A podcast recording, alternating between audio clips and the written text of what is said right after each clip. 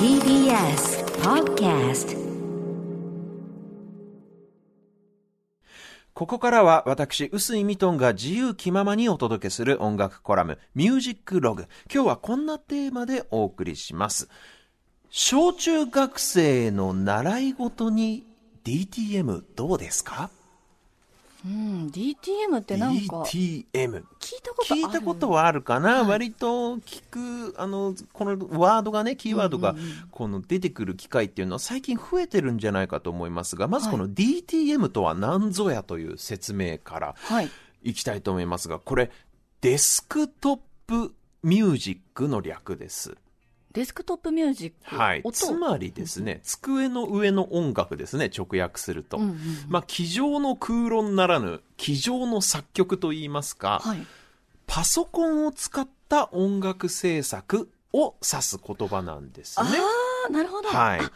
理解しました。であはいはい。先日日経 MJ という、まあ、あの新聞ですね、はいにとても面白い記事が載ってまして、うん DTM このパソコンを使った作曲っていうのをうん小中学生に教える音楽教室が最近すごく増えてるっていう記事なんですよ。音楽教室が教えてるんですね。教えるで例えば今日本のヒットチャートに入ってるアーティストって、はい。ボカロ P 出身の人ってすごく多いんですよ多いですね。ねうん。これボカロ P って何かっていうと、うんうんボカロっていうのはまあボーカロイド、うん。つまり合成音声ですね。で、その自分で歌うんじゃなくて、うんうん。ソフトウェアに歌わせるっていう意味で、歌えなくても歌が作れるっていう、うそれがすごく面白い部分なんですけど、はい。そうやってボカロ P としてそのボーカロイドを使って音声ソフトを使って歌を作ってた人がうん。実際に自分でも歌い始めたり、あるいは他の歌手と組んで夜遊びなんかそうですよね。ね。あのユニットを組んで音楽作ったりなんていう風に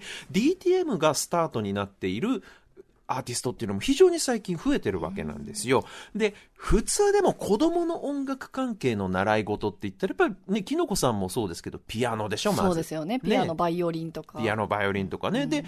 僕の場合は実はチェロを小さい頃から習ってたんですよ。まあ、はいバイオリンがちょっと大きくなって、足で抱えて弾くような楽器ですよね。で、まあ、音楽をこの習い事として習うっていうと、どうしてもその楽器を基礎からちゃんとうんね、練習して、ハノンやって、バイエルやって、難易度少しずつ上げていって、で、まあ、その過程で譜面もね、しっかり読めるようにしていったり、なんていう、はい。まあ、芸事ですから、稽古はきちんとしなきゃいけないですよね。で、まあ、何か一つ楽器をピアノなり、バイオリンなり、声楽なり、しゅ楽器を一つ習得した上で、さらに音楽理論とか作編曲の手法なんかを勉強した人が、それで初めてようやく作曲ができる、できるようになるっていうイメージがまああると思うんですよ。はいはい曲を作るっていうことは、そのくらいハードルが高いようなイメージって多分あると思うんですけど DTM、つまりパソコンでの音楽制作っていうのは、これまあ簡単に言いますと、パソコンの中にバーチャルの楽器が入っております、ソフトとして。で、言うならばワンクリックでいろんな楽器の音が出せちゃうわけなんですよ。それってガレッジバンドとは違そううんですか？そうそう、ガレージバンドですよ、あつまり。いろんなソフトありますけど、一番この馴染みがあるのはガレージバンドでしょうね。あの、もちろんね、パソコンにつなげられるような鍵盤、キーボードとか、マイクとか、そういうものを本格的にやろうとすると、いろいろ必要になる道具、機材はもちろんありますけど、例えばその、今出たガレージバンドなんていうのも、今 Mac 買ったら自動でね、うん。無料でついてきますからね。ね。なんせうん無料でパソコン買ったら、もともと入ってるソフトですから、確かに今はもうお金をかけずともパソコンが1台あれば、それだけで音楽が作ろうと思えば作れちゃう時代なわけですよ。で、さっき言ったそのボカロ P なんかもそういうパソコンで音楽作ってプロになっていくという人も多いですし、プロになるどころかビリー・アイリッシュなんかはお兄ちゃんと実家の一室でパソコンで作った音楽がグラミー賞を取っちゃいましたからねす。ごいですよね。そういう時代なわけですよ。で、音楽制作ソフトって使ったことない人はうん。どういう風な仕組みになってるんだろうって思う方も多いと思うんですけど、これパソコンの画面上にですね、ピアノロールっていう画面が表示されまして、これはいどんな画面かっていうと、簡単に言うと、普通ピアノを目の前にするとピアノって左が低い音で右に行くと向かってね向かって左が低い音で向かって右に行くにつれて高い音になっていくわけなんですけど、それを縦に90度縦にひっくり返して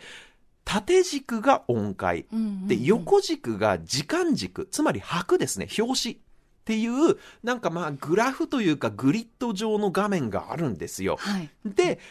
例えばですけど、おまあその縦軸が音階ですから、下に行くほど低い音、上に行くほど高い音になるんですけど、えー例えばですよ、そこのグリッド上にオブジェクトを配置していくだけで音が鳴るんですよ。うんうん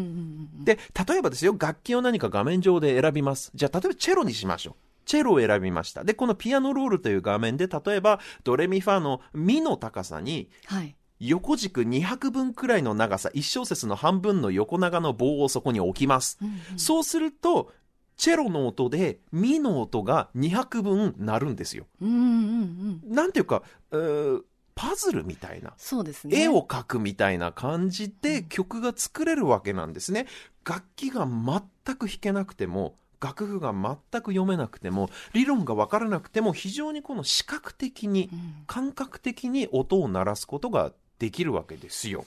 で、その、まあ、積み木で遊ぶような感覚っていう感じもあるんですけど、もちろん、もし音楽を本気で作りたいならですよ、はい楽器はなんか弾けた方がいいでしょうし、うん楽譜も読めた方がいいでしょう。音楽理論わかるに越したことはないと思いますよ。でも、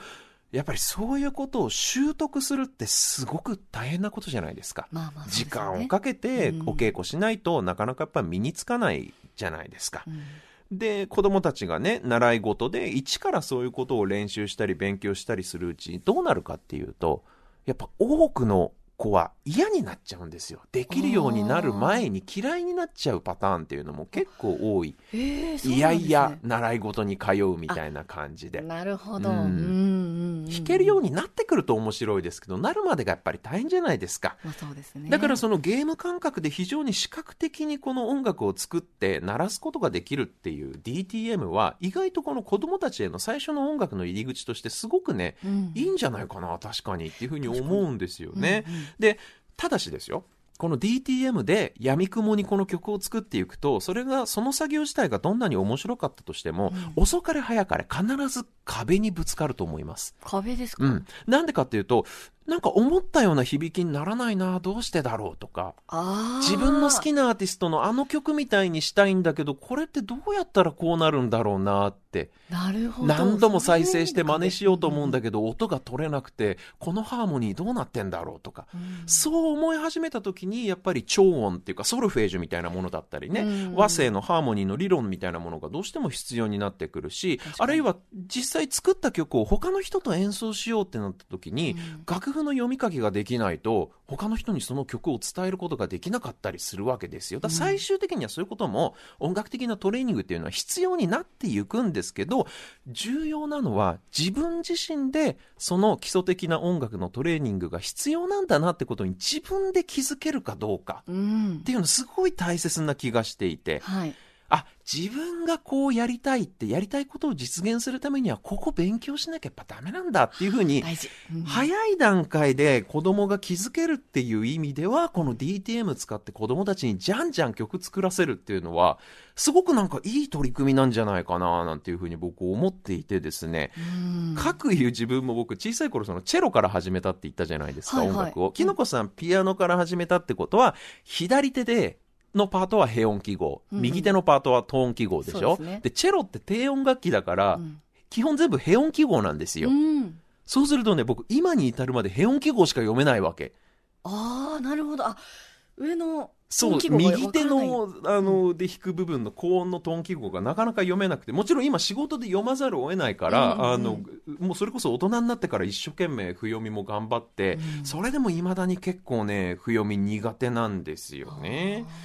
だからね、そのまあ、不読みであったり、基礎練であったり、そういうことがね、その自分で必要と思った段階で初めて取り組むっていうのは、実は結構正解なんじゃないかなっていうふうに思うのもそういうところにあって。確かにそうですうよね。ん、でまあ弾きたい曲があるのに指がどうしてもうまく回ってくれないと、うんああじゃあやっぱりハノンとかピシュナとかやちゃんとやんなきゃいけないんだななんていうふうにうん自分で気づける、気づくっていうのがね本来の順番でやっぱりこういうことを実現したいっていうハートとか情熱が先にないとやっぱり練習ってなかなかねやる気が起きんそれこそやる気スイッチがね やる気スイッチなかなかこう押せないじゃないですか。まあまあまあね、でっていう話を今日音楽コラムでね、このしようかななんていうふうに原稿をいろいろ書いてるはい。最中にですよ、このはい番組ディレクターの千葉さんから LINE が来まして、はい。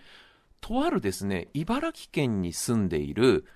会社員の方が、うん。楽譜とか音楽理論とか全くわかんないんだけれども、その DTM でヒップホップのトラックメイクみたいなことをしていてえ、ーそのはい人が制作参加した曲がアメリカのビルボードチャートで1位を取ったらしいですよといすごう。ですね。それがね、なんかテレビで朝ちゃんかなってやってたらしいんですよ。それで、はいミトンさんこの話知ってましたか？って連絡が来て。で、調べてみたら、えっと、アメリカのリル・タークというラッパーの、うんお曲をですね、まあ、チームで作ってるんで、その人だけが作ったわけじゃないみたいですけど、うんうん。共作しているうちの一人が日本人で、トリル・ダイナスティという方なんですけど、もともと DJ をやっていたんだけど、うん。DJ だけでは飽き足らず、やっぱ自分で作りたいって思ったみたいで、はい。で譜面も読めないし音楽理論も分かんないし楽器も何も弾けないけどとりあえずそのパソコン一式揃えて、うんうん。もうやみくもに音を打ち込んでみた。さっき言ったピアノロールのグリッドの画面に音をとにかく配置してみて再生してこれじゃないなっつってまた別のところに配置してっていうのをはいはい。やみくもにやってたみたいなんですよね、それでいい感じになったものをつなぎ合わせて作品にするっていうふうにおっしインタビューでねおっしゃってたんですけども、はい。そういう作り方でビルボードチャートの1位を取ってしまうすごいですね。すごいですよね。でもこの方すごく面白いのが、はい。インタビューちょっとネットでいろいろ探してみてたら、いはい。なんか機材はどういうものを使ってるんですかみたいな質問に対して、いや、もう機材は本当簡単なもので、パソコンだけあれば何でもいいんで、やっぱりうん。あとはもうピアノの、ピアノのレッスン受けたいっすね、みたいな。レッスンにお金使っていきたいですみたいなこともおっしゃってて、やっぱなんかその姿勢がすごくピュアで素敵だななんていうふうに思っちゃってですね、今日はそんなトリル・ダイナスティ氏が共作でトラックメイクに参加して収録アルバムがビルボードの R&B ヒップホップチャートで1位に輝いたという、ん。今ちょっと話題になっている曲がせっかくありますのでその曲を聴いていただこうかと思います、はい。えーリル・ダークというラッパーの曲です。聴いてください。The Voice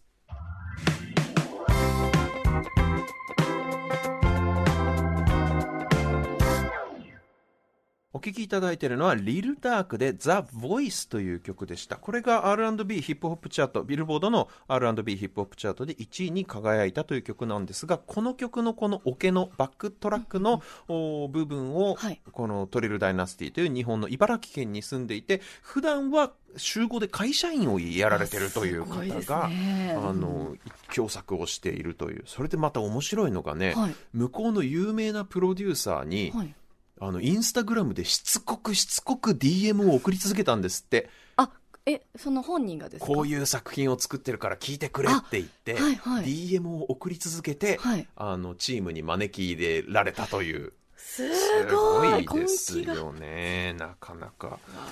なかなかすごいわっていうね。まあそんな、あーパソコンだけあれば音楽が作れるという可能性は無限大というね、はい問われるのはセンスだけっていう。まあでも今フォトショップとかイラストレーターとかね、いろんなソフト、うんうんどのジャンルでもそれはある程度共通する現象かもしれません。